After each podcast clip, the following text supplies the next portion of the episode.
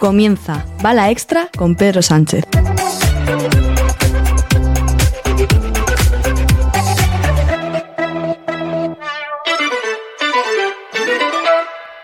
Buenos días, es viernes 21 de octubre ya, madre mía, estamos en Navidad 2023, este es el capítulo 1070 de un podcast sobre mis cosas que en el fondo son las tuyas y hoy vamos con series.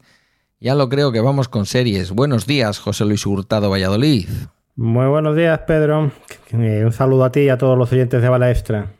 Que son los tuyos, como bien sabes. Que, algunos, mm, algunos sí. La mayoría. Eh, vamos, por lo menos a los que les gusten las series y las pelis, desde luego lo tienen claro. En algún momento también los juegos de mesa, pero eso ya, como nos ha quedado claro hace poco, forma parte un poco de tu pasado. Bueno, yo ayer estuve echando un castillos de Borgoña ¿eh? en casa, o sea que de vez en cuando hay que seguir dándole un poco. Claro. Mientras que lo hagas en un juego y no le des al pimple ahora, que no están los riñones para estas cosas, amigo. En fin. Ya te digo que vienes hoy a contarnos, porque es, claro, me, gusta mucho que eh, los que venís formalitos los viernes venís como diciendo, ¿qué te parece si, a ver, qué es vuestro? Yo aquí os dejo un espacio y vosotros venís a contarme una cosa. Entonces tú dices, yo creo que lo que no he contado en ningún podcast, ni en el over the top fuera de series que haces con CJ, ni en tus over the tops que haces contigo mismo y con tu mecanismo eh, pues lo que parece que no vas a hacer es contar las series que hay que ver y en qué plataforma van a estar de aquí a que llegue el episodio de Navidad de todas las criaturas grandes y pequeñas. O sea, hasta final de año. Yo no sé si lo que hay que ver, o por lo menos lo que voy a ver yo, por si a alguien le sirve de, guía, ¿no? Aparte de eso, podemos hablar también de, de, lo que tú estés viendo, que sé que estás viendo El Mundo en Llamas, que estás viendo La Mesías también, Estás viendo Blue Lights en Movistar, bueno, estás viendo algunas cosillas, ¿no? Bueno, bueno. Bueno. Estoy viendo muchas cosas y estoy picoteando de muchos sitios y, ya tal, ¿eh? Porque lo, de un mundo, lo del mundo en llamas, ahí se me ha quedado de momento parado, pero muchas otras de las recomendaciones que me has hecho, como Blue Lights, ahí está, semana a semana. Me encanta cada vez más. Pero claro, la veo y ahora entiendo que me lleves, puñetero, que eres un puñetero, ¿Por qué? ¿Por qué me hace estas cosas? Me suenan los... Ah, es que he instalado un nuevo programa de... Vale, perfecto. He instalado un nuevo programa de correo y me suena por las orejas. Perdón, ¿eh? Perdonen ustedes, querida audiencia, y perdona, querido José Luis. No sé si la audiencia lo habrá llegado a escuchar. Yo no. Em, bueno, pues si tú no lo has escuchado, la audiencia tampoco. Eh, que digo que, claro, es que siempre, siempre es certero. Por cierto, por cierto, antes de que nos metamos con lo de aquí a final de año, el ladrón, su mujer y la canoa. Fantástica. Fantástica. Cuatro episodios. No hace falta tener a la gente cuatro años ni diez años detrás de una serie para hacer una pequeña joya. Ahora entiendes por qué me gusta cada vez más las series británicas, ¿no? Bueno, es que las series británicas nunca decepcionan. Y tú me decías una cosa que quiero que repitas hoy aquí. ¿Qué está pasando con las series británicas y filming? Bueno, pues eh, Filmin siempre ha tenido un acuerdo con All 3 Media, que es eh, una distribuidora que, que, de alguna manera vende parte del contenido de ITV y de BBC. Y algunas de estas series las traían exclusivas. Channel 4, ¿no? Eh, también a veces tiene series de Channel 4, aunque Channel 4 a veces va por otra vía diferente, pero, pero sí, las, las, suele, las suele meter. Tiene querencia filming por la ficción británica desde sus inicios. Desde que empezamos a hacer Serial Me, eh, vino Ripoll, me acuerdo al programa, y en aquel momento estábamos hablando de National Treasure, una de las mejores series del año y de la que nadie hablaba, ¿no? Y él se quejaba amargamente de que, de que realmente no hacían ruido las series de filming cuando eh, la crítica las consideraba muchas de ellas de lo mejor del año. ¿no? ¿Qué, gente, ¿Qué gente más importante has llevado tú a tus podcasts? Bueno, Tuviste a Víctor Abarca, que ah, hace poquito ha tenido en exclusiva a Tim Cook en su mm. canal de YouTube. Y lo, y lo tuviste cuando Víctor Abarca, los que tenemos un poco de olfato sobre la gente que comunica bien, nos solíamos. ¿Te acuerdas que tú y yo tuvimos una conversación y nuestra conclusión común fue ¿este chico va a llegar lejos? Hombre, yo creo que cuando trajimos a Víctor Abarca ya era eh, un creador de contenido importante. Quizás no tenía la repercusión que, ha tenido después, pero ya eh, a mí me encantaba y me sigue encantando lo que hace, ¿no?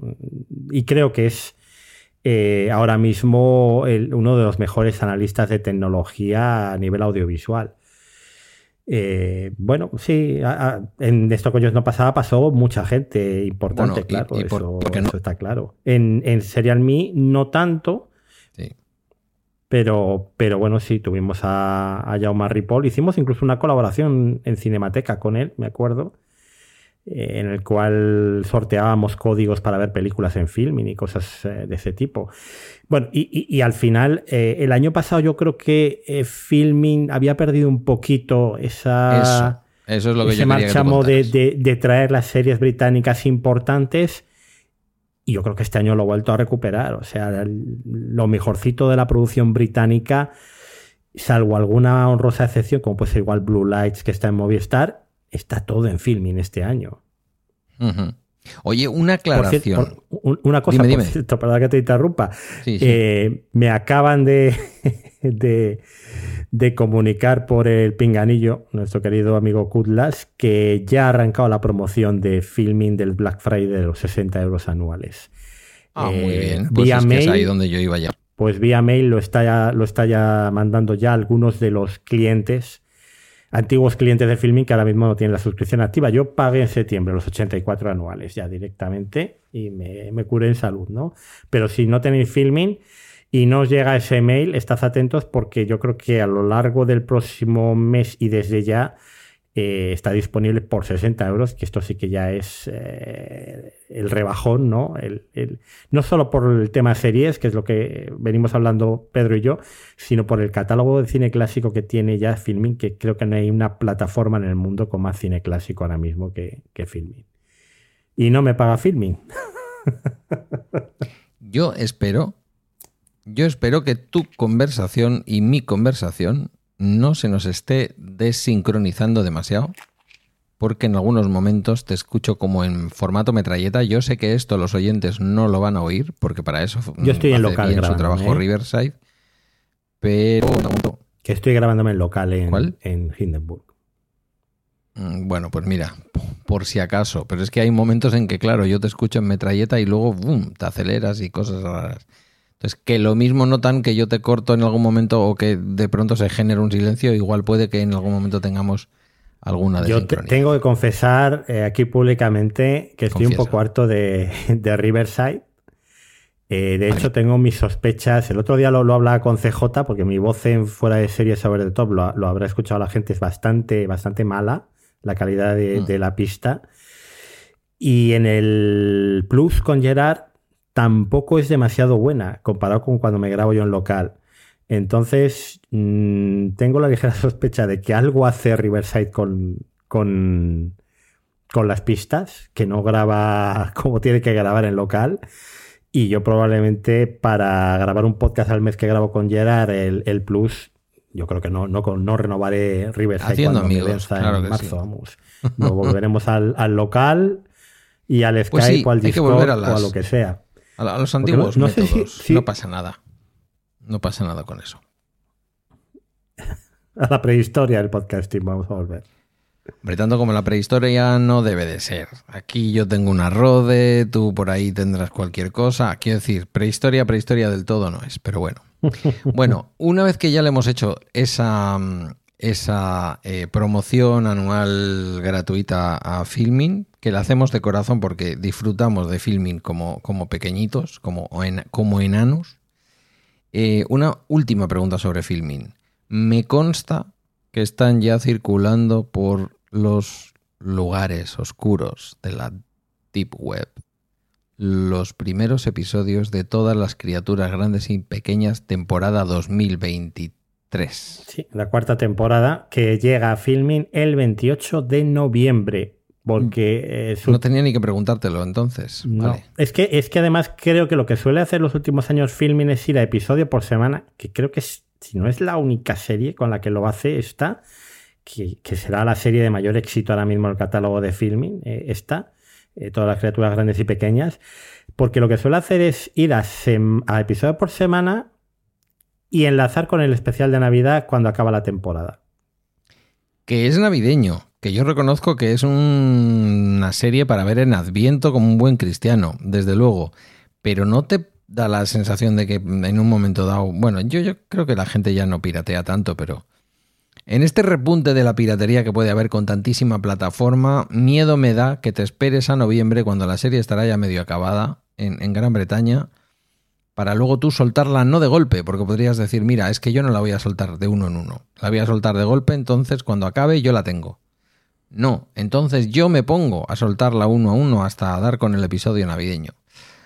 Ah, me da miedo, ¿eh? Me da miedo. Lo que pasa es que en mi casa es tradición en Navidad ver esta serie, todos. Ya tú es que te la guardas para esos días. Efectivamente.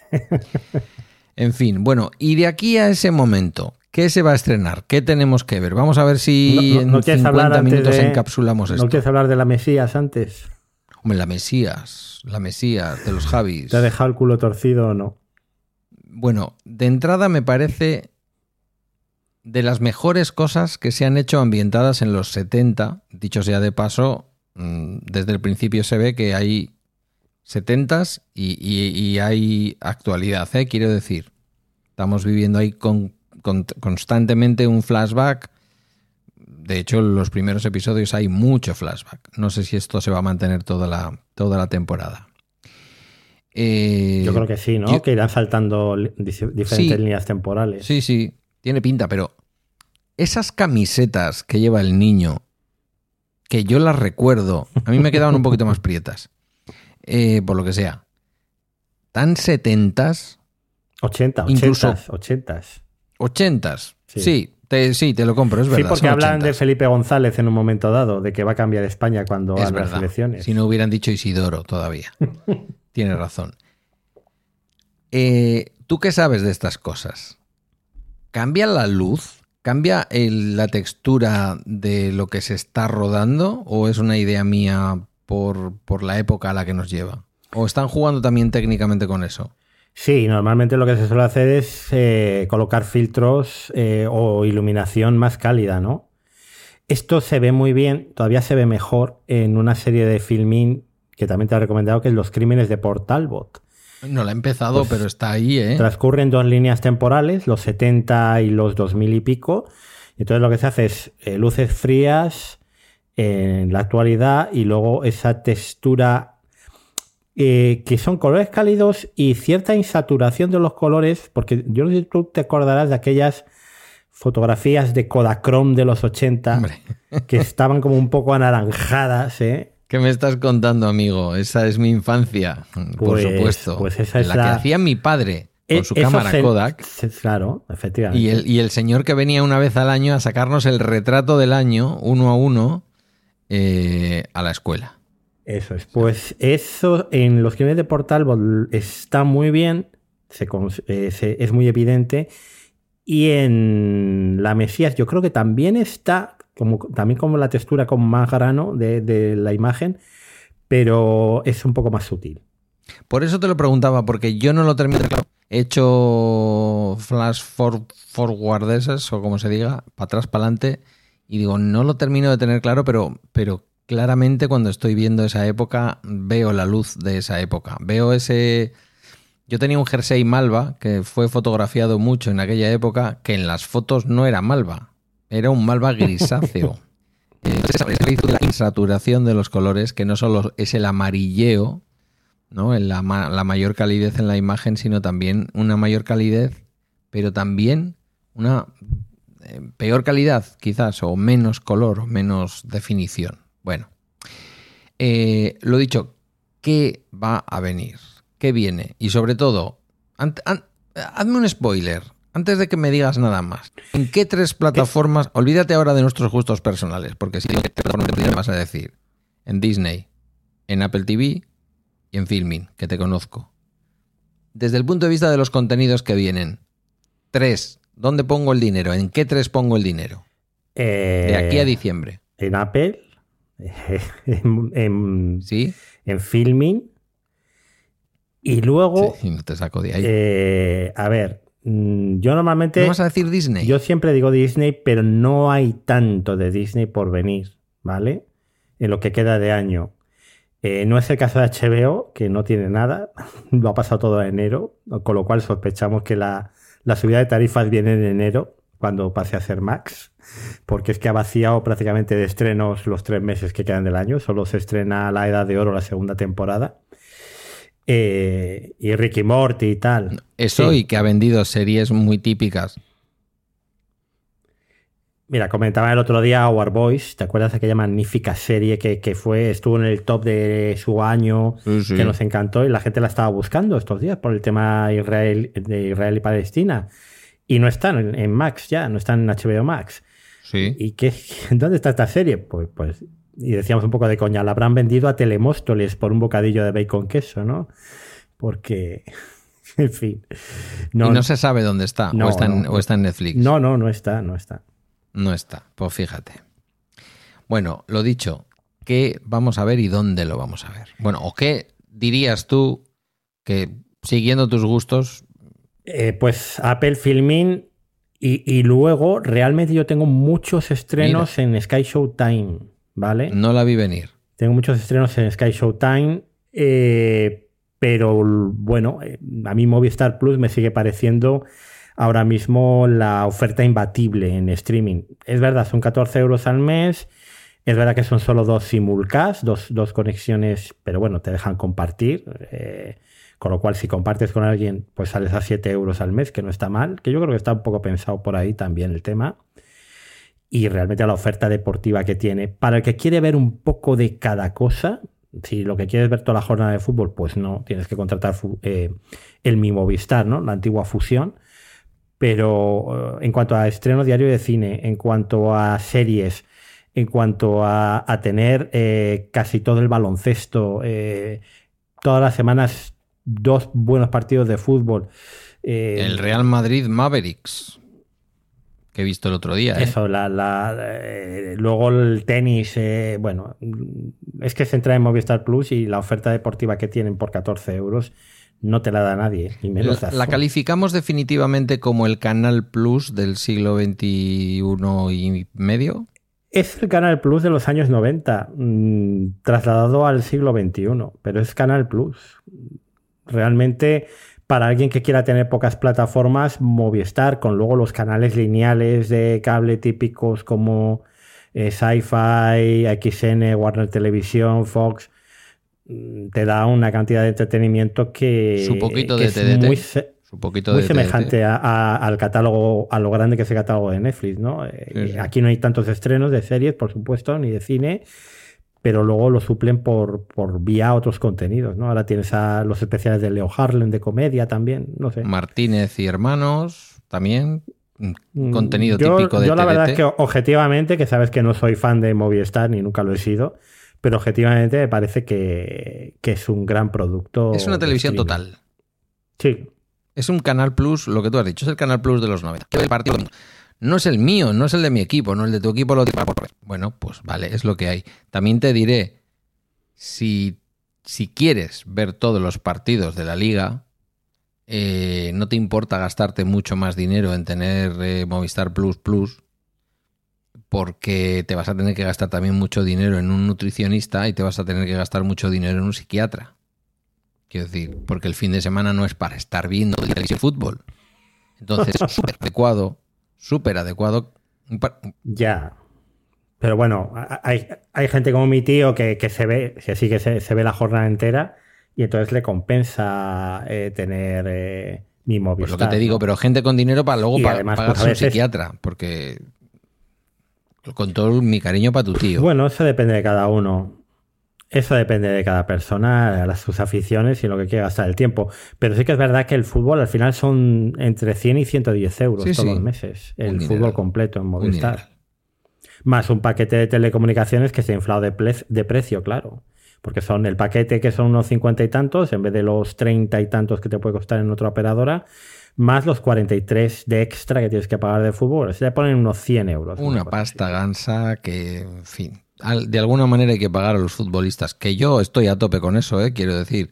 que si algún día tengo un hijo entrenador. Sí, bueno, esto, lo contaba la semana, la semana, hace dos semanas en la newsletter, ¿no? Lo del precio del fútbol, lo que pagábamos por ver el fútbol, lo que pagaban las, las empresas por los derechos, cómo se repartía el dinero, porque luego la competición estaba de alguna manera no adulterada, pero sí desequilibrada, ¿sabes? Y bueno, pues ahí está.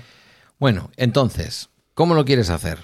¿Vamos plataforma por plataforma o tienes media docena Eh, de cosas o una docena de cosas y nos las cuentas? Voy por Venga, fechas, vale, si quieres. Me parece bien. Voy por Venga, fechas. dale caña. Vale. Eh, bueno, pues ayer se ha estrenado Cadáveres en Netflix.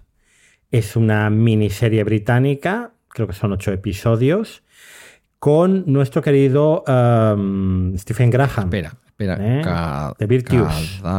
Cadáveres en Netflix. ¿Vale? Bodies. Me lo. Body- Bodies.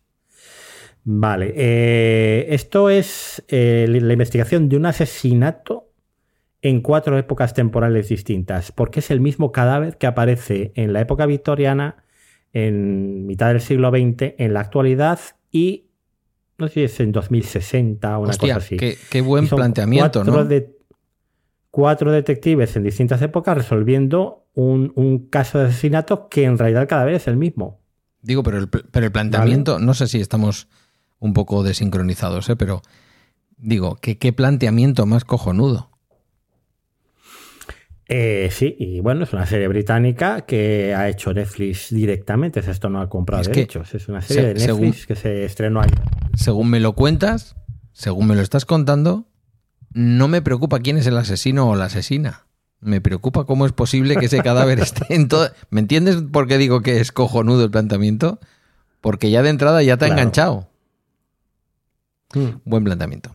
No, no, no he podido verla porque esto, claro, eh, estamos hablando hoy viernes, pero esto está grabado unos días antes, como siempre. Entonces, eh, habré visto ya algún episodio cuando se publique, pero, pero sí que sí, sí, no, tendré que opinar en el Plus con Gerard dentro de una semana. Cuando se publique, eh, hablaremos de, de, de Bodies. O que estén atentos a tus, a tus redes o que Mm. estén atentos a tu, es. a tu pequeño Telegram, que yo sé que tú no quieres que crezca mucho, pero bueno, ahí lo tienes. No, está muy bien. Son, somos 150 casi, ¿no? Personas ahí hablando y está, es un número que está, es bastante asumible. No bueno, hay pues si entra alguien más, no tampoco hay- le vas a decir que no. No, no, ¿Qué encantado. más? ¿Qué me cuentas? Cadáveres. ¿Y Bueno, ahora qué? más cosas. Eh, Prime Video. Prime Video, ¿me vas a traer algo de Prime Video? La única serie de Prime Video que tengo que tengo anotada, que es la, la plataforma de la que menos series veo. O sea, está, cuando vengan los anuncios me voy a quedar con, con la tarifa básica de anuncios porque es la que menos veo con diferencia. Te vas a quedar con los anuncios porque puede que los Prime anuncios Video. sean lo mejor de Amazon Prime Video. no, hombre. Pero ellos han prometido que van a ser muchos menos que en otras plataformas y canales de cable. Vamos a ver si es verdad. yo, yo ahora ya no tengo Bueno. Netflix porque algo pasó con la tarjeta del, del bono joven de Guillermo. Creo que es que Guillermo no subió ni una sola factura de las que estábamos pagando eh, y se la han paralizado. Entonces Netflix me dijo que el medio de pago no funciona. Digo, pues no va a ser con una tarjeta mía ni de palo. Eh, pero bueno, estaban viniendo cosas. No, no me acuerdo por qué te estaba diciendo esto. Algo habías comentado de Netflix. O sea que tú ahora solo tienes Movistar, Filming y Prime Movistar, Video. Filming, Prime Video, Apple TV Plus y juraría que nada más. HBO lo diste de baja ya, ¿no? HBO, adiós, muy buena. HBO lo, lo doy yo de baja de- en unos días también, por primera vez Sí, en sí. cinco años, me parece, ¿no? O ¿Cómo, seis. cómo? Fíjate, con lo que la última que daríamos de baja es HBO. Movistar, lo peor, lo peor. No, a ver, si venden las series a Telemóstoles y a los canales FAST para sacarse unos durillos, pues eh, pagaremos Telemóstoles. ¿Qué quieres que te diga? A tope con Móstoles, ojo, Y- eh. o como dice, muy- o como dice la gente, los fans, los fans de Netflix. Eh, acaban de estrenar eh, tal serie en HBO. Vale, el año que viene en Netflix. Ay, Dios mío. Este, este mundo está muy raro, muy raro, muy raro. Bueno, hombre, necesitan dinero, pero se están cargando la, la imagen de la marca. En fin, Mm, cada sí. uno a lo suyo. No sé si escuchaste las Bueno, del streaming de Wondery, pero está muy bien. Está muy bien, aunque no Sí, van a contar sí, nada, sí. no cuentan nada que tú no sepas eh, de Red Hastings. Sí, lo escuché, estaba muy, muy bien narrado además. Todo. Bueno, yo lo escuché Bueno, en, eh, en español neutro, ¿eh? no sé si estamos hablando de, la, misma, de la misma serie. Tú igual hombre, escuchaste si me la lo versión en castellano me de pasas- España. Me pasaste el enlace y lo escuché con tu enlace, Ah, vamos. vale, vale, ok. Vale, 27 de octubre, Prime. Video, Memento Mori, Hombre, la adaptación de la novela de mi paisano Pérez Gellida, rodada casi íntegramente en Valladolid y además hay... hay- ya en el tráiler sale la calle López Gómez así en vista aérea y al fondo la iglesia más fea de, de España, que es la, la iglesia de los capuchinos de la Plaza de España de Valladolid, como se la llama aquí popularmente, San Darth Vader. ¿Eh? bueno, si ya los de Valladolid asumís que es fea, creo que solamente hemos ofendido de momento a los de Móstoles.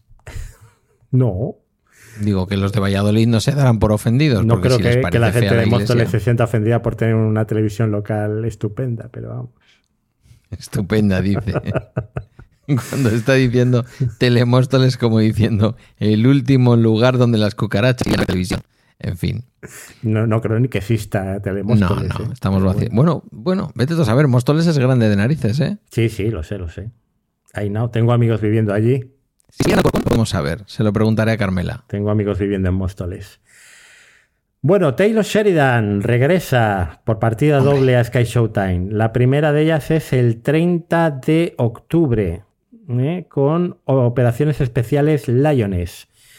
La serie con, eh, creo que Zoe Saldaña y Nicole Kidman. Eh, no sé si me pillas con lo de Zoe Saldaña, voy a mirarlo. Eh, No, no te pillo porque yo no te lo he preguntado, pero bueno, tú te has metido. sí, yo me he metido. Te voy a decir Sí, una cosa mientras tanto. Creo que tengo una definición. No, no, no nos oímos a la vez. O sea que puede estar resultando esto hoy un caos. Digo que creo que tengo una definición que te va a gustar para las series de Sheridan. Son fascinantes. ¿A que sí? Yo creo que Sheridan es un tío de izquierdas, pero bueno, es una teoría que tengo yo. O un poquito falangista, una de las dos cosas. Yo estoy convencido de que es un, un encubierto, un facha encubierto. En realidad, Nos da igual lo que sea, nos da igual lo que sea, porque tú y yo, que podemos tener ideas diversas entre tú y yo, mm, incluso distintas o parecidas en otras cosas, si algo es bueno, es bueno. Y Sheridan mm, transmite muchas ideas americanas, pero lo hemos dicho muchas veces hablando de sus series, deja unos recaditos que llevan veneno dentro. eh, sí, hombre, y además eh, luego, luego seguiremos hablando, pero de la otra serie de Sheridan. Esta es, eh, bueno, la, la típica serie del grupo antiterrorista, no sé si es de la CIA o el FBI, intervenciones para prevenir el terrorismo por medio mundo y mamporros a, a mansalva, claro. Medio mundo Con que es lo- protagonistas femeninas, ¿eh? Para que luego, para que luego digan que Sheridan no escribe buenos personajes femeninos. Bueno, y, y- Luego tú tienes la teoría de que son mujeres haciendo papel de, de hombres. Pero, esa teoría es tuya, dices. pero bueno, son mujeres duras ¿eh? y Esa- fuertes. No, tú, tú lo Ah, yo lo decía. esto. Ah, bueno, puede ser. Sí, sí, Sí. Quizás comparto lo que dije en su momento. Quizás lo comparto. Eh, está bien porque al final esa visión de los Estados Unidos poniendo orden en lo que viene siendo el planeta, que es todo de ellos de momento, hasta que los chinos digan hasta aquí, o los árabes saudíes, ya veremos, pues eh, nos fascinan. ¿Por qué no decirlo? Es que nos fascina, si es que nos gusta ver a la gente de la CIA haciendo cosas en Colombia y este tipo de cosas. ¿Y cuál es la otra? Espera, esta no me la he La apuntado. otra ¿Cómo se llama? ¿Cómo has dicho que se llama? El- operaciones especiales Liones o Lions. Lioness, como Lionés, como si fuera de León. Eh, bueno, es eh, L-I-O-N-E-S-S. Operaciones especiales Liones. Vale, ya está, apuntada. Si vamos por fecha, luego llegamos a la otra de Vale. Pues dale. Vale, 31 de octubre en Movistar Plus, Mm. Domina. Una serie que se está viendo, creo, en MGM Plus. Aquí la ha traído Movistar y que ¿Es para es mayores? la. mm, A ver cómo te lo cuento yo. Sí, esto es para mayores. Esto es la vida de mm, la, tercera mujer de César Augusto, Uh. Livia Drusila, Uh, que era la que mandaba. en el romano, básicamente, ¿no? Entonces es una superproducción de Sky que tiene a Liam Cunningham, que le hemos visto en un montón de series, hemos visto en Juego de Tronos, le hemos visto hacer del rey de los Eorlingas en El Señor de los Anillos. Eh, Isabella Rossellini también está. Y luego la protagonista, a ver si. Mira, lo voy a buscar. Kasia Smutniak, una chica guapísima. Una actriz que yo no la tenía ubicada. eh, ¿Has visto el tráiler o así? He leído críticas. No es Roma. No es la Roma de HBO, la gran serie. No. Es lo que te iba a preguntar. ¿Más pubis, más pubis y más pezones que en Roma? ¿Menos? No lo sé, porque no la he visto todavía. Esto es eh, lo que tengo en agenda yo para ver, ¿no? ¿Vale? Entonces, no sé si esto luego lo veré y diré, ¡oh, qué horror! ¿eh? Pero de momento no tiene mala pinta. Con la edad que tenemos, si la serie es... y Ya te digo yo que para tampoco es tan mala. Porque de eso se trata. Eso los, eh, eso los creadores de contenido, casi siempre chicos, saben dónde tienen que poner, enseñar media tetilla. Eso es una cosa... Está, está- eso está calculado. Pero bueno, usted es un hombre culto y a lo mejor me dice, no, esto es una basura. Bueno, No lo sé. Yo, si es Imperio Romano, de momento lo compro. Y luego ya, pues iremos viendo. Hombre, Isabela Rossellini, compramos, siempre compramos. Es una gran actriz, ¿no? Pues sí. Pues vale. Así que, bueno, pues ya te contaré qué tal. Esto o, o- o va a estar muy bien o va a estar muy mal. No va a haber término medio, ¿eh? Qué miedo me da. Ya te digo. Eh, Roma dejó el listón alto. Roma a ti te gustó, entiendo. Sí, sí, Roma para mí es una de mis series favoritas. Vale, por eso. De eso estamos de acuerdo, entonces. Vale, em, 2 de noviembre, estamos ya en noviembre.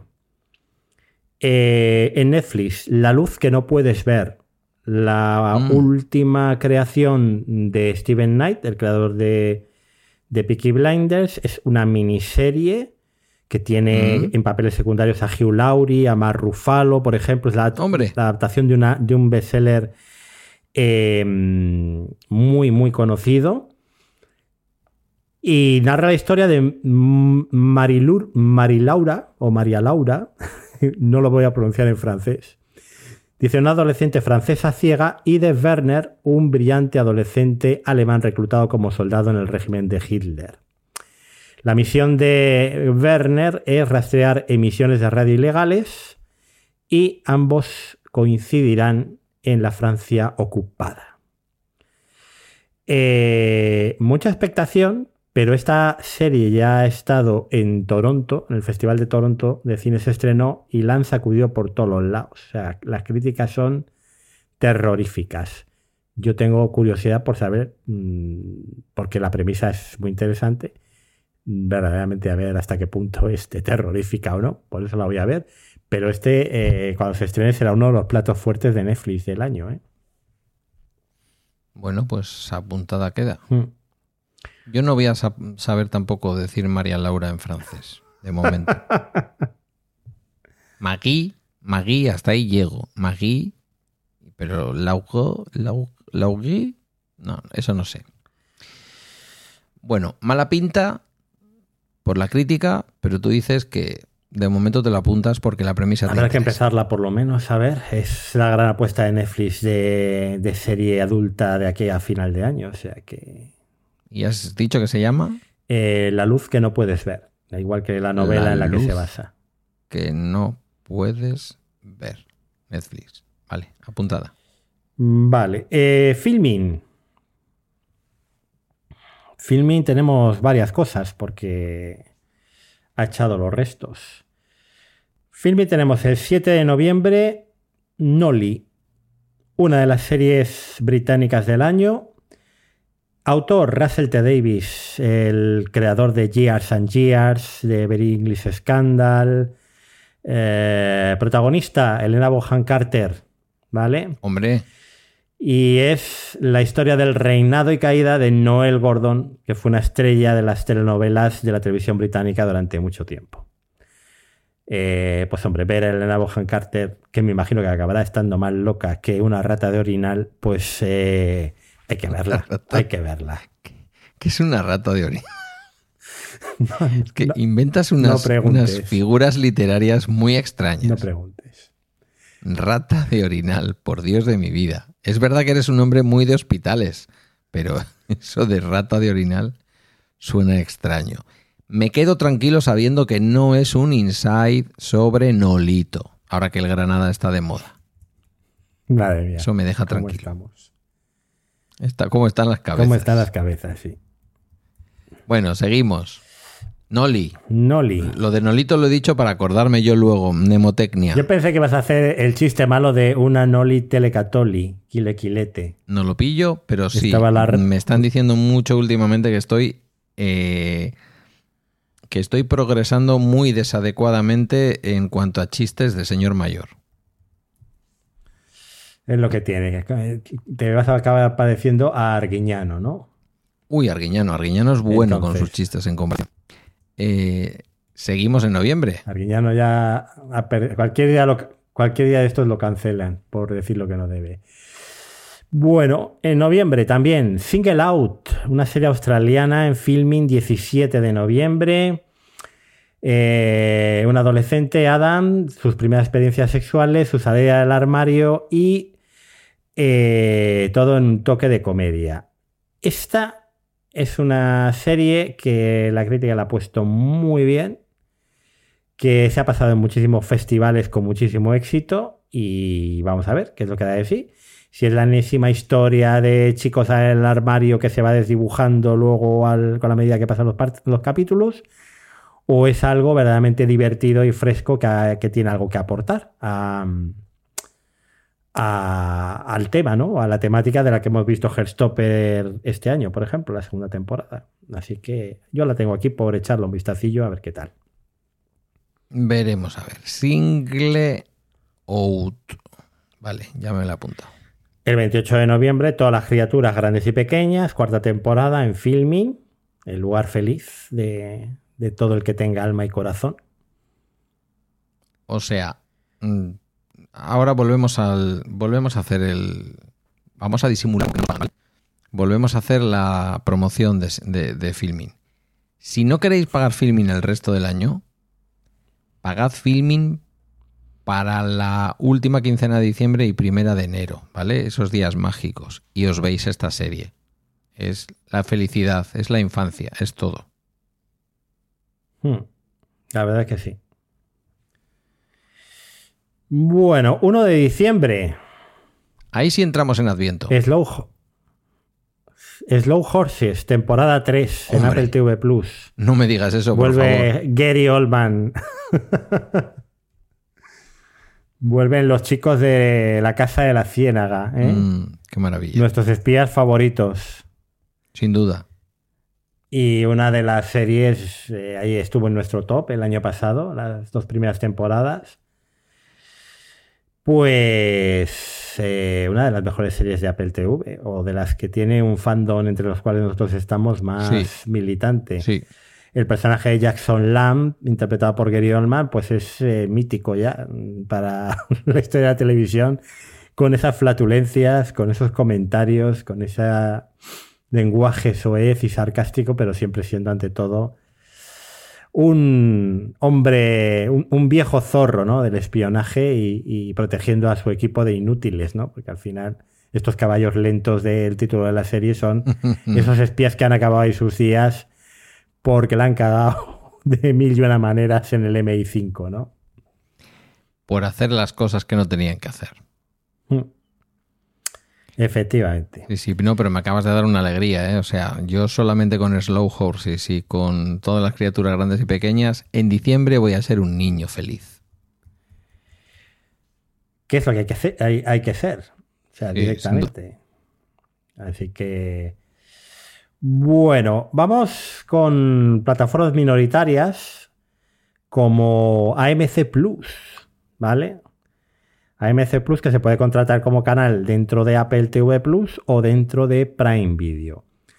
Bueno, hay una serie que merece mucho la pena, aparte de entrevista con el vampiro, aunque esto es un poco más subjetivo mío, eh, que la crítica americana la, adora, que yo vi la, primera temporada y me gustó mucho, además la vi cuando, cuando pagué el mes para ver la entrevista con el vampiro, eh, aproveché y, vi esta serie. La serie es Dark Winds, Vientos Oscuros se podría llamar, es un thriller. Es un thriller que se ambienta en la primera temporada y ahora en la segunda continuará en la Reserva India, mm, lo que llaman la Nación Navaja, en el Monumental, en el Monumental Valley, donde rodaba todas sus películas, todos sus westerns, eh, John Ford, por ejemplo. Eh, todos lo conoceréis, ¿no? Esos paisajes con esas rocas naranjas imposibles, ¿no? Bueno, pues ahí. Bueno, y, conocemos al propio John Ford con su parche en el ojo. También, también. Bueno, pues eh, esta serie lo que adapta normalmente son las novelas de Tony Hillerman eh, eh, y está producida por George R. R. Martin, el escritor, autor de Juego de Tronos, y por Robert Redford. O sea, fíjate qué combinación de dos que se han juntado para producir y llevar a cabo, poner pasta para que esto se, se adaptara en televisión. Y como digo, normalmente es un thriller. La primera temporada era un caso de asesinato que el, sheriff de la reserva y sus ayudantes investigaban. Y me imagino que la segunda temporada, eh, pues, eh, pues será un poco más de lo mismo, ¿no? Em, el 16 de noviembre se estrena y yo me quedé fascinado, ya te digo, me encantó el, es un poco estas series con una textura visual diferente, como cuando como hierro, ¿no? O como rapa, que, estás masticando el, paisaje, ¿no? Donde transcurren. Y bueno, pues muchas ganas, porque además dicen que esta segunda temporada eh, la crítica la ha puesto todavía mucho mejor que la, que la primera. ¿Cómo has dicho que se llama? Que, eh, Dark Winds, Vientos Oscuros. Dark, ¿vale? Con K al final. Seis episodios. La primera temporada, otros seis episodios la segunda de unos 45 minutos. O sea, lo que es vértela en una tarde. ¿Y, esto dónde lo vemos? En AMC Plus.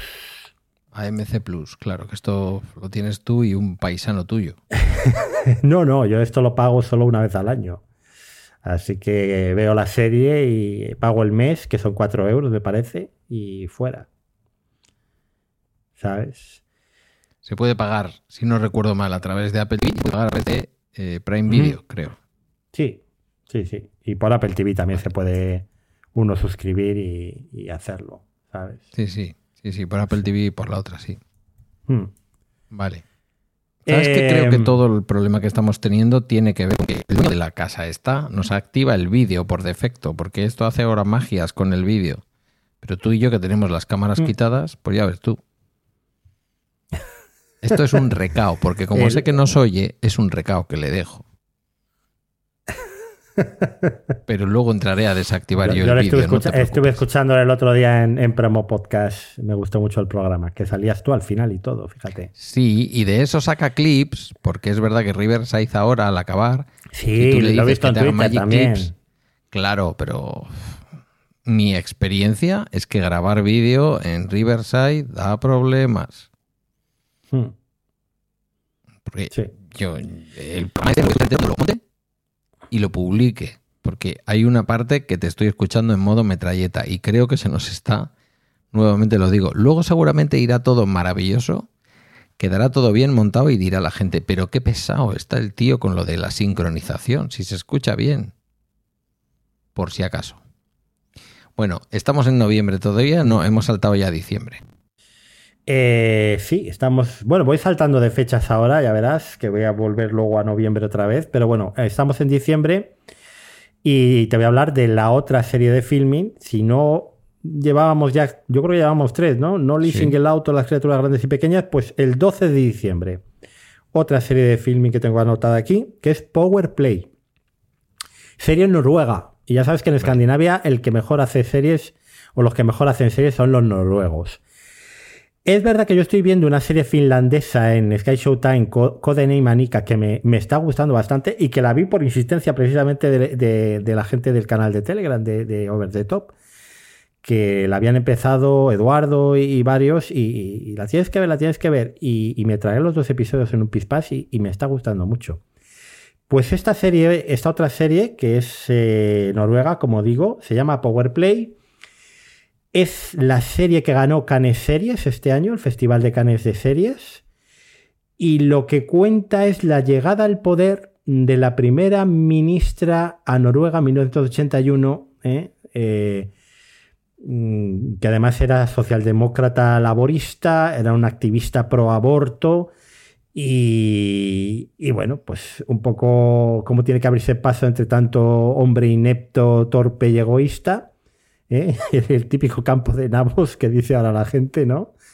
Para convertirse en la mujer más poderosa de, Noruega y no solo eh, promover el tema de la legalización del aborto, sino también unas políticas ecologistas eh, muy novedosas para la época, ¿no?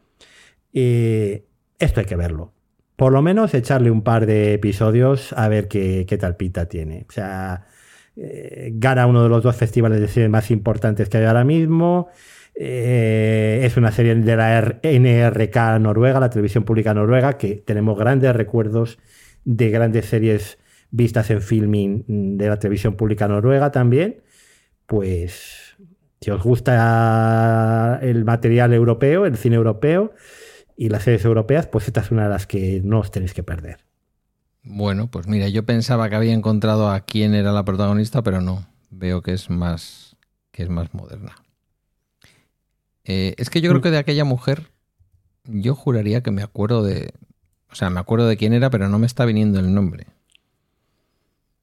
Porque sería la primera primera ministra, ¿no? La historia de la primera primera ministra. Eso es. Eso es. Ok.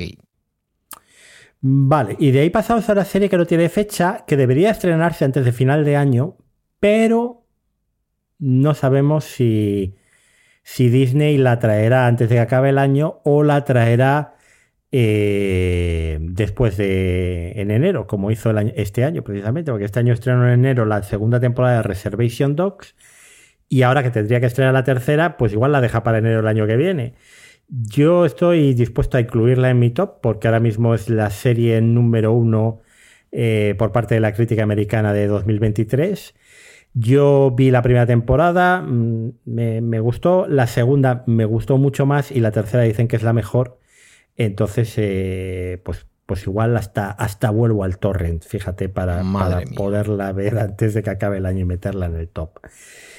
Esta serie está creada por Sterling Hatcho y por Taika Waititi, que todos le conoceréis por hacer algunas películas de Marvel, por hacer aquello de Jojo Rabbit, por hacer lo que hacemos en las sombras. Y lo que cuenta es la historia o, las aventuras de cuatro adolescentes en, eh, nativos americanos en una reserva india.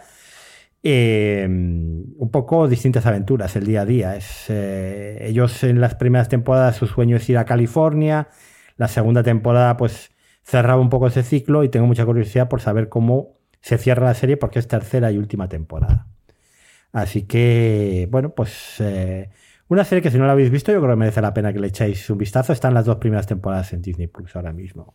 Pues apuntada queda. Mm, paremos máquinas un momento porque la primera primera ministra mm, noruega efectivamente es una señora a la que yo conocía de nombre que no era otra más que Gro Harlem Brundtland. Llegó a ser directora de la Organización Mundial de la Salud y en 2011 formó parte del Grupo Internacional de Contacto organizado por Brian Currin para mediar en el fin dialogado de la violencia de ETA y una de las firmantes de la Declaración de Ayete. Fíjate tú. Qué cosas, ¿eh? Sí, sí. Una señora muy, muy importante para la política europea de aquellos años. Pues esta es su historia. Esto es además de cuando llega en el 81. Pues habría que ah. preguntarle a ella cómo lo ve, porque está viva, ¿eh? que lo sepas. Sí, sí. Pues sí. Tiene 84 pues tacos ahora mismo. Por cierto, 12 episodios de 55 minutos, ¿eh? O sea, que la serie es larga, la de Powerplay.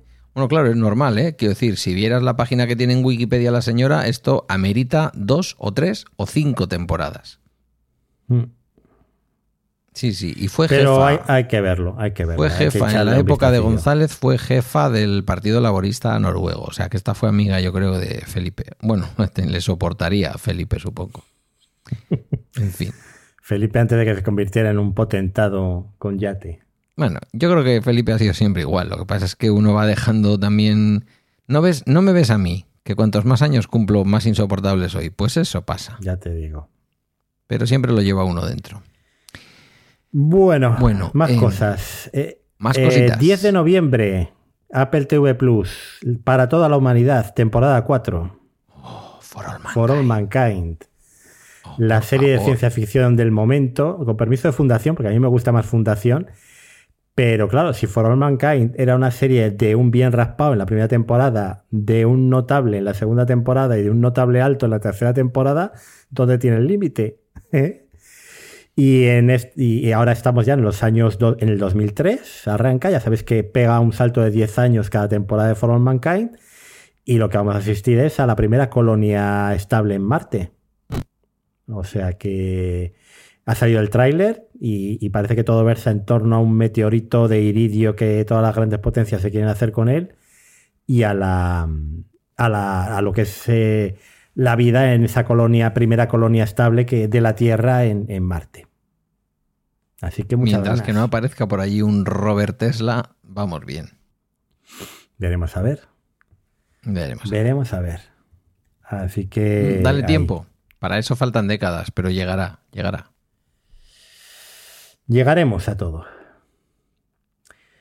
Bueno, eh, 17 de noviembre, Apple TV Plus. Te has vuelto para atrás por, porque sí, ¿no? He vuelto para atrás porque las tengo en dos listas distintas porque estas que te estoy diciendo ahora son series que acaban su emisión ya en 2024. Vale. Entonces yo sé que no van a entrar en el top, por eso las tengo en una Vale, lista paralela. José Luis Hurtado y sus... Porque no las habremos acabado cuando llegue series. Mm. y mis listas variadas y mis listas de series de, de estrenos futuribles. Bueno, Monarch legado de los monstruos. Dice, tras un combate encarnizado entre Godzilla y los titanes, que arrasa San Francisco, y la insólita revelación de que estos seres son reales y no de las películas japonesas, la serie Monarch el legado de los monstruos narra la historia de dos hermanos que siguen los pasos de su padre para descubrir la relación que existe entre su familia y una organización secreta conocida como Monarch o Monarca. Las pistas de ¿Dónde has dicho que dan esto? Apple TV. Esta es la super serie de Apple TV Plus para final de año. Esto mismo me lo dices, que lo van a dar en, en Amazon y digo, ¡buah! Menudo Qué mala pinta, ¿verdad? ascazo". Sí, es curioso, ¿eh? No, no.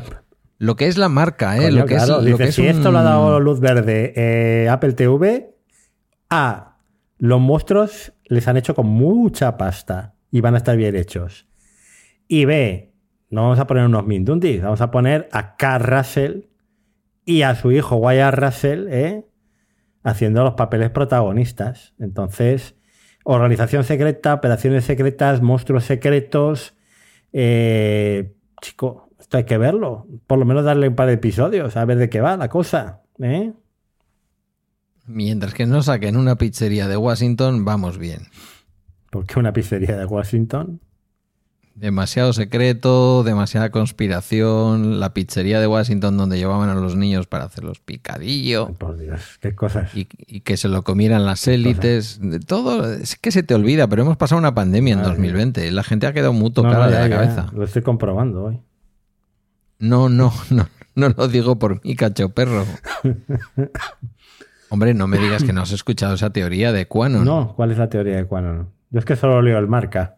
Hombre, que entró, que entró un tío con una recortada en una pizzería Ah. de Washington porque decía que allí secuestraban niños para dárselos a comer a las Ah, élites sí, sí. demócratas. Algo de eso me contó Hombre, mi madre, que le había llegado por WhatsApp, que Joe Biden era un androide y que desayunaba niños por la mañana. ¿Un androide? Yo pensaba que era un lagarto. Bueno, igual es un lagarto mecánico. Bueno, con la pinta que tiene y con lo que está pasando en Palestina, sí que se le está poniendo cara de lagarto verde androide. La Madre verdad. mía. Lo que hay que oír. En fin. Pues ya te digo. Pues ese, ojo, y ese era el candidato bueno. Imagínatelo. Hombre, yo siempre he tenido, he tenido la teoría que en Estados Unidos más 0,5 menos 0,5, ¿eh? Estoy de acuerdo. O sea que. Esto es. ¿Para qué nos vamos a engañar? Pero Sí. bueno. Bueno, eh, Sky Showtime. Otra vez. 19 de noviembre. Otra vez me vas a hablar de mi amigo. Y no hemos acabado de Sky Showtime. Te vas a arrepentir de haber eh, parado esa suscripción de 3 No, euros hombre. ni mía que pagabas. No, no, no. No me. Que no me. Es que claro, cuando tú estás haciendo la metralleta, yo sé que me tengo que callar, pero bueno. Que digo que no me arrepiento porque cuando eh, esas dos series fascinantes estén acabadas, pues ya pagaré y me pegaré mi dosis de vacuna como es la vacu como la vacuna del COVID de todos los años. Y para ver Poker Face. También. Claro. Claro. La serie que vería. La serie, la serie que podrás comentar en un programa especial en es.radio. Madre mía. Ya te digo. Bueno, vamos a hablar de la serie que no se comentaría en es.radio. Dale caña, venga. Em, fellow Travelers. Fellow Travelers, ¿eh? Travelers, de viajeros. Fellow Travelers, que sería algo así como los viajeros traidores. ¿Mm? Fellow es. eh, no sé cuál es la traducción en inglés de esto, de Fellow Travelers. Me parece que, me, me parece que he hecho una traducción. de De todas maneras, Sky Showtime no la va. Sky Showtime no la va a traducir, o sea que da igual. Vale, es, eh, la historia sigue a Hawkins Fuller, un carismático especialista en finanzas que trabaja en el mundo de la política. Una de las máximas de Hawkins es mantener separada su vida profesional y personal, pero conoce al joven Tim Lothin y deja al lado sus creencias para iniciar una relación sentimental. ¿Qué tiene esto de especial? Pues que el noviazgo coincide con el acuerdo del el señor McCarthy ¿eh? para declarar la guerra a los desviados sexuales en Estados Unidos.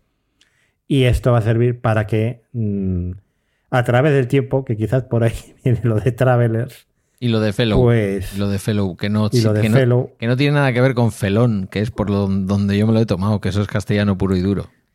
Pues sigamos a esta, a esta pareja a lo largo de la historia, desde esos eh, años 60 de McCarthy hasta los 70 y hasta la crisis del SIDA de los 80, que es donde suelen acabar todas estas historias de mitad del siglo XX de, de parejas perseguidas homosexuales, ¿no? Bueno, pues Fellow Traveler significa literalmente los viajeros de la Edad Media. Es lo que te puedo decir. Bueno, pues se ve que Estados Unidos es la Edad Media, digo yo. A lo, a mejor quieren hacer algún juego de palabras con que alguno vive como en la Edad Media. Pues esta es una serie de Showtime y que llega por fin a Sky Showtime. Que poquitas series de Showtime llegaban como estreno a Sky Showtime. A ver si esto es un- el comienzo de una nueva era. De que las series de, Sh- de Showtime estrenen aquí y no en Movistar. Por lo menos para darle un poquito de valor a la plataforma de Sky Showtime, que está la pobre un poco desangelada. Bueno, pero teniendo en cuenta que estamos pagando Movistar, tampoco vayamos a vaciar de contenido Movistar.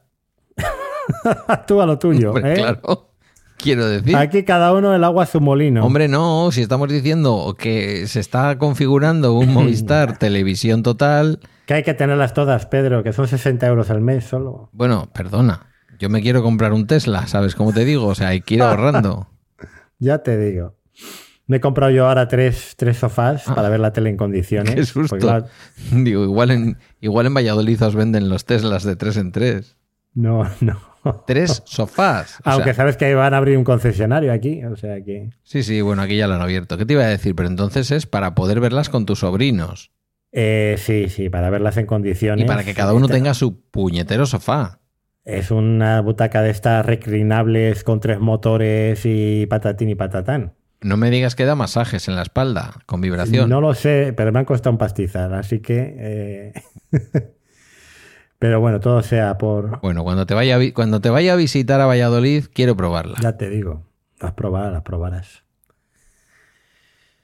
Bueno, eh, mira, Movistar, precisamente, 29 de noviembre. Venga, ¿eh? La quinta temporada de Fargo. Yo no sé si tú sigues viendo Fargo. Hombre, Fargo. Yo la, cuar- la cuarta me la salté, tengo que confesarlo. Y me la voy a saltar, Eh. de hecho. creo que también me salté la cuarta. Pero bueno, quizás la quinta, ahora que pago Movistar, me merezca la pena verla. Bueno, pues tenemos a John Hamm de protagonista y a... Hay- hay- e- ese efecto existe.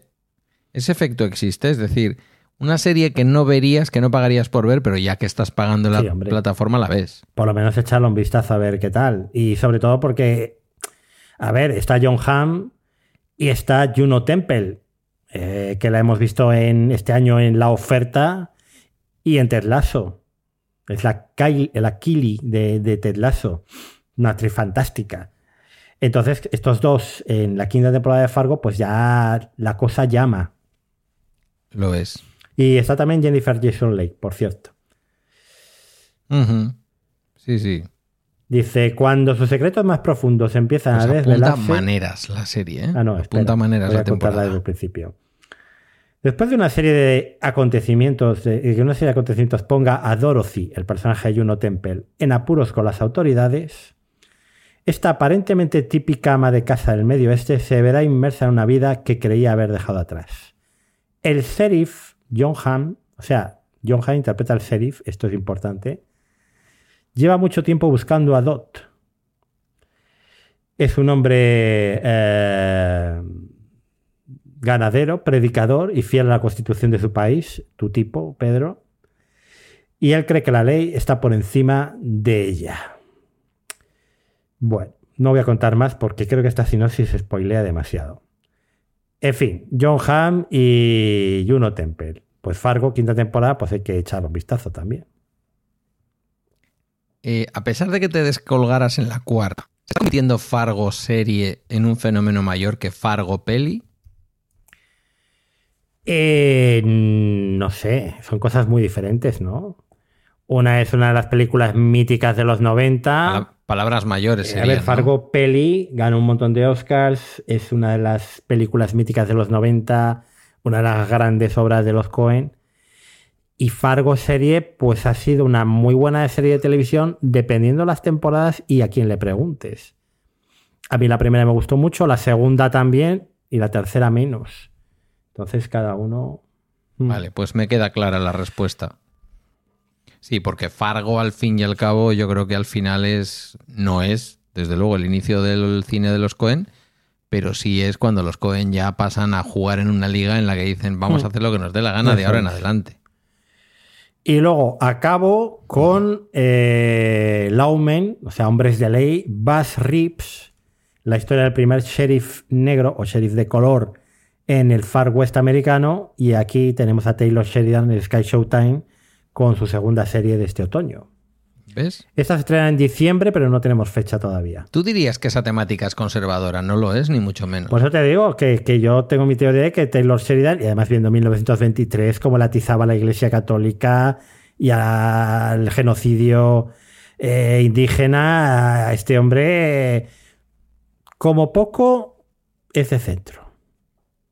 Ojo, Pero no del centro de Rosa Díez ni de no de ese centro tan a la derecha, ¿no? No de ese centro tan español. De un centro español. tipo... mm, Bueno, vamos a hablar bien, por una vez, de una figura histórica de la transición. Centro de, de Adolfo Suárez. Puede ser, no sé. O simplemente es un sí. hombre contradictorio con ideas muy de derechas y muy de izquierdas a la vez. Que esto, yo siempre lo he dicho de Clint ¿no? Clint es un tío muy de derechas haciendo un cine muy de izquierdas siempre. Vamos a ver, partamos de un principio. La gente de derechas no siempre piensa solo en sí misma. Hay gente conservadora que tiene un alto concepto de la justicia social. Y esto que estoy diciendo ahora mismo, muchos de mis oyentes dirán, se ha vuelto loco. No, yo me estoy acordando, por ejemplo, ay, siempre se me olvida el nombre de este señor, mm, que hacía tertulia con Ernest Lluch y, y con Carrillo. Un señor del, del Ramón, Ramón Tamames no, no, ¿no? no, no, no. Ramón Tamames, ¿no? Un señor del Partido Popular. Toda la audiencia hasta ahora diciéndome, Teo, por ejemplo, me está diciendo, me está diciendo, joder, tío, este, este, este, que se te olvida. Un señor que hablaba de que había que repensar la estructura territorial de España, militando en el Partido Popular. Entonces, quiero decir, siempre pensamos, de Estados Unidos. En los Estados Unidos hay gente que puede ser muy conservadora, pero tener un sentido de la justicia. Y esto se ve mucho en el cine de Clint Eastwood, si te das cuenta. Es verdad que roza a veces el fascismo, ¿no? Yo creo que. Mm, Clint Eastwood va mucho más allá. O sea, que la película más dura sobre la eutanasia que se haya hecho en Estados Unidos la, haya hecho Clint Eastwood, aparte de otras contra la pena de muerte anteriores de esa misma etapa, eh, eh, a favor de, la inmigración y de los inmigrantes, como era Gran Torino. Eh, yo creo que era un hombre también que exorciza, que exorciza, exorciza, exorciza sus demonios internos en su cine, ¿no? Y sus problemas de conciencia y tal. Pero bueno, estos son los grandes artistas al mm. final, ¿no? Sí, claro, eh, son, son los grandes artistas, ¿no? Los que utilizan su arte para exponer sus contradicciones o sus, eh, em, digamos, eh, guerras internas. Yo siempre he visto a, a este hombre siempre lo he visto con un alto sentido de la justicia. Otra cosa es que a veces la derecha extrema, donde él ha podido estar en algunos momentos, pues ojo con el sentido de la justicia, porque es mm, pistola al. ¿No? Un poco Harry el Sucio, su personaje mítico. Eh, pistola al, a la pistolera, a la cartuchera y, y el juez Dredd, ¿sabes? Culpable, pum. Eh, siempre tienes ese riesgo. Con los superhéroes es igual, ¿no? Ahí está toda la reflexión de, de Moore con el tema del mm. papel del superhéroe, de hasta dónde es un superhéroe que hace cosas buenas y hasta dónde es un señor que se toma la justicia por su mano. Pero en el fondo, el sentido de la justicia no solo es una idea de la izquierda. Otra cosa es que nos parezca, por ejemplo, que parezca que el sentido de la justicia de la izquierda tiene un, sentido, valga la redundancia, mayor y, una orientación y un enfoque mejor que que en la derecha, ¿no? Pero realmente son ideas propias, no tiene por qué ser exactamente así como lo estoy diciendo. Mm. Por lo tanto, pues que este señor, que en una tele de corte conservador, a veces traslada ideas conservadoras, pero nos mete mensajitos y nos va dejando recaos y va haciendo series sobre el primer sheriff negro y del papel de la mujer en determinadas circunstancias, tal, pues no sé qué decirte, del capitalismo, lo hemos analizado tú y yo, cómo analiza el capitalismo estadounidense, el ultracapitalismo estadounidense y dónde deja eso a muchas personas en la sociedad, ¿no? En la serie de la, de la ciudad esta carcelaria, por ejemplo. Bueno, no sé, como y que no merece ser juzgado, nadie merece ser juzgado, bueno, hombre, Hitler sí, ¿no? Pero nadie merece ser juzgado exclusivamente por su ideología en una creación artística, creo yo. Digo Hitler porque escribió un libro, ¿eh? no porque hiciera películas. Franco sí. Franco sí, tú sabes que la... Bueno, esto no voy a desvelar nada nuevo que no sepa la gente. Que el guion de raza era de Franco, firmado con seudónimo. Sí, sí, sí. En fin. ¿Alguna más? Eh, bueno, básicamente nada más. Yo sí que tengo, he acabado Moving, la serie coreana de Disney Plus, que me ha gustado bastante. Eh, en serie de 20 eh, episodios que ni se han dignado en doblar, pero bueno, esto es lo que tiene. Serie coreana, pues nada, que la vean los que les gusta eso y nos ahorramos el doblaje. En coreano va bien. Y es una serie fantástica. Eh, no es la típica serie de superhéroes. Y tengo pendiente de empezar esta semana Nada, que es una serie argentina en Disney Plus sobre un crítico gastronómico en Buenos Aires, que tiene a Robert De Niro también en el final de la serie como artista invitado, haciendo de amigo del crítico este. Entonces, Lo que sería un guest starring. Un guest starring, efectivamente. Y que tiene también bastantes buenas críticas, así que, bueno, pues es cuestión de echarle un vistacillo a ver, a ver qué tal. Pues nos viene un adviento de series muy interesante. Sí, y en enero, en, enero tenemos confirmadas ya eh, True Detective Noche Polar, que HBO más la, ha empujado ahí al 15 de enero. Ya te digo que yo creo que tiene una pinta de subidita de cuota, que es la, cuarta temporada de True Detective con Jodie Foster en una base antar eh, no, en Alaska creo que es. Sí, en una base que se ha quedado aislada ahí en Alaska, con asesinatos de por medio, ya muy buena pinta. Y Apple TV estrena Masters of the Air, Los Amos del Aire, que es la tercera parte de la famosa trilogía Hermanos de Sangre y de Pacific, que estas serán de HBO, pero como HBO no tiene pasta, pues la tercera parte la, la ha hecho Apple. Y tenemos a Spielberg y a Tom Hanks de, de productores otra vez de la serie. tu conocimiento y tu maestría en el mundo de las series no, sin igual, deja- ¿eh? sin igual. No, no, sin igual, por completo, sin igual. Terminaremos diciendo, ¿te acuerdas de cuando decías que Apple TV se iba a convertir en la HBO de las, no, del no, mundo no. de las series? Yo, eh, eh, yo me acuerdo de cuando Apple TV eh, yo echaba espuma por la boca diciendo que era una basura Sí. de plataforma con cosas Sí. como La Costa de los Mosquitos o la primera temporada de Fundación. Pero es que se acabó convirtiendo en la nueva HBO. Punto pelota. Es que esto es así. O sea, para ti ya lo es. Eh, sí, sí, para mí lo es. Aparte de que. Fíjate, te voy, te voy a hacer una aportación. Más allá de las distintas plataformas, tú las tienes todas, las que yo tengo. Realmente, la falta de estrés que supone tener Apple TV y Filming, solo esas. Porque cualquiera de las series de Filming que tú acabas de mencionar, puede que mencionar alguna haya llevado a alguien a decir, "Eh, me voy a suscribir a Filming aprovechando la- lo del Black Friday. Ya, para que termine de parecer que nos han pagado el episodio, ¿vale? Eh, pero alguien que ya esté en filming no necesita que tú y yo le contemos lo que hay en filming. Porque es todo tan contadito, en series me refiero, ¿eh? en cine es infinita, pero en series es tan contadito lo que van estrenando Bueno, a ver. que simplemente eh, con que le des play a la ventana de los estrenos vas a ver una buena serie seguro. A ver, eh, para que Filming. A ver, Filming te tiene que gustar el producto europeo, británico, básicamente. O sea, en Filming no vas a ver series americanas.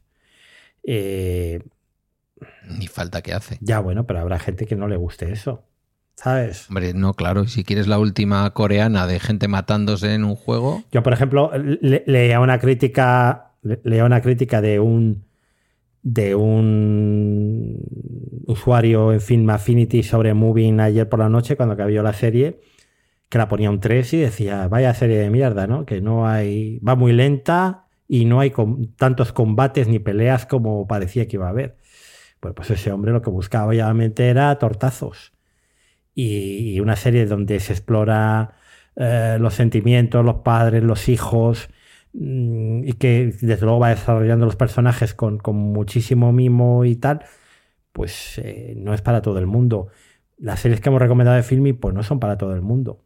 Pero si hay alguien que le gusta ver cine europeo, que le gusta sobre todo la afición británica, pues Filmin es indispensable. Hombre, alguna, alguna, alguna es para todo el mundo y más, porque pocas series se pueden ver más en familia, con el bebé de la familia y el anciano más anciano de la familia, como todas las criaturas grandes y pequeñas. Mm. O sea que, pero bueno, es verdad. Luego dices, la vida de Gro Harlem Brundtland en 10 episodios. Pues hombre, pa muy gafapastas. Igual no, ¿eh? Igual luego simplemente han tomado la historia como punto de partida y hacen una gran serie. Pero pareciera, ¿no? Pareciera que es eh, el The Crown de los republicanos. Diez capítulos dedicados a una señora socialdemócrata que cambió en buena medida la política, la manera de ver la política europea y el papel de las mujeres en la política, pues igual es divertida o igual es una cosa que te tiene que interesar intelectualmente. Eso es así. Y para lo otro, insisto, tiene siempre el juego del calamar que es un muñeco que ha costado 10 euros hacer o que, o que es un sobrante de un decorado de humor amarillo disparando ah, y la gente muriéndose. Y, y yo cuando la vi, cuando, cuando volvimos a contratar con el rollo de la tarjeta de Guillermo, el, pues digo, voy a ir a por lo primero que ha tenido todo el mundo en la boca, eh, mientras en estos dos años que yo no he tenido, que yo no he tenido Netflix. Y me pareció pues, entre deleznable y, prohi- y prohibible. ¿No? No lo claro, sé. Son, son dos maneras de ver el entretenimiento. Cada uno tiene sus gustos. Y ahí, afortunadamente, tenemos tantas series. Digo afortunadamente porque como la huelga de actores sigue adelante y tiene pinta de que las cosas están muy mal y esta no se va a resolver tan pronto como la de los guionistas, eh, igual nos quedamos sin estrenos. Bueno, pues tendremos que recurrir a viejos clásicos o a volver a ver series que ya hemos visto. Pero, eh, o, muchas que no hemos visto por falta de tiempo, ¿no? Pero realmente ahora mismo con el ritmo de estrenos que tenemos hay series para todos los gustos y todo el mundo puede encontrar entretenimiento eh, del tipo que sea, ¿no? De cada uno de lo que le guste.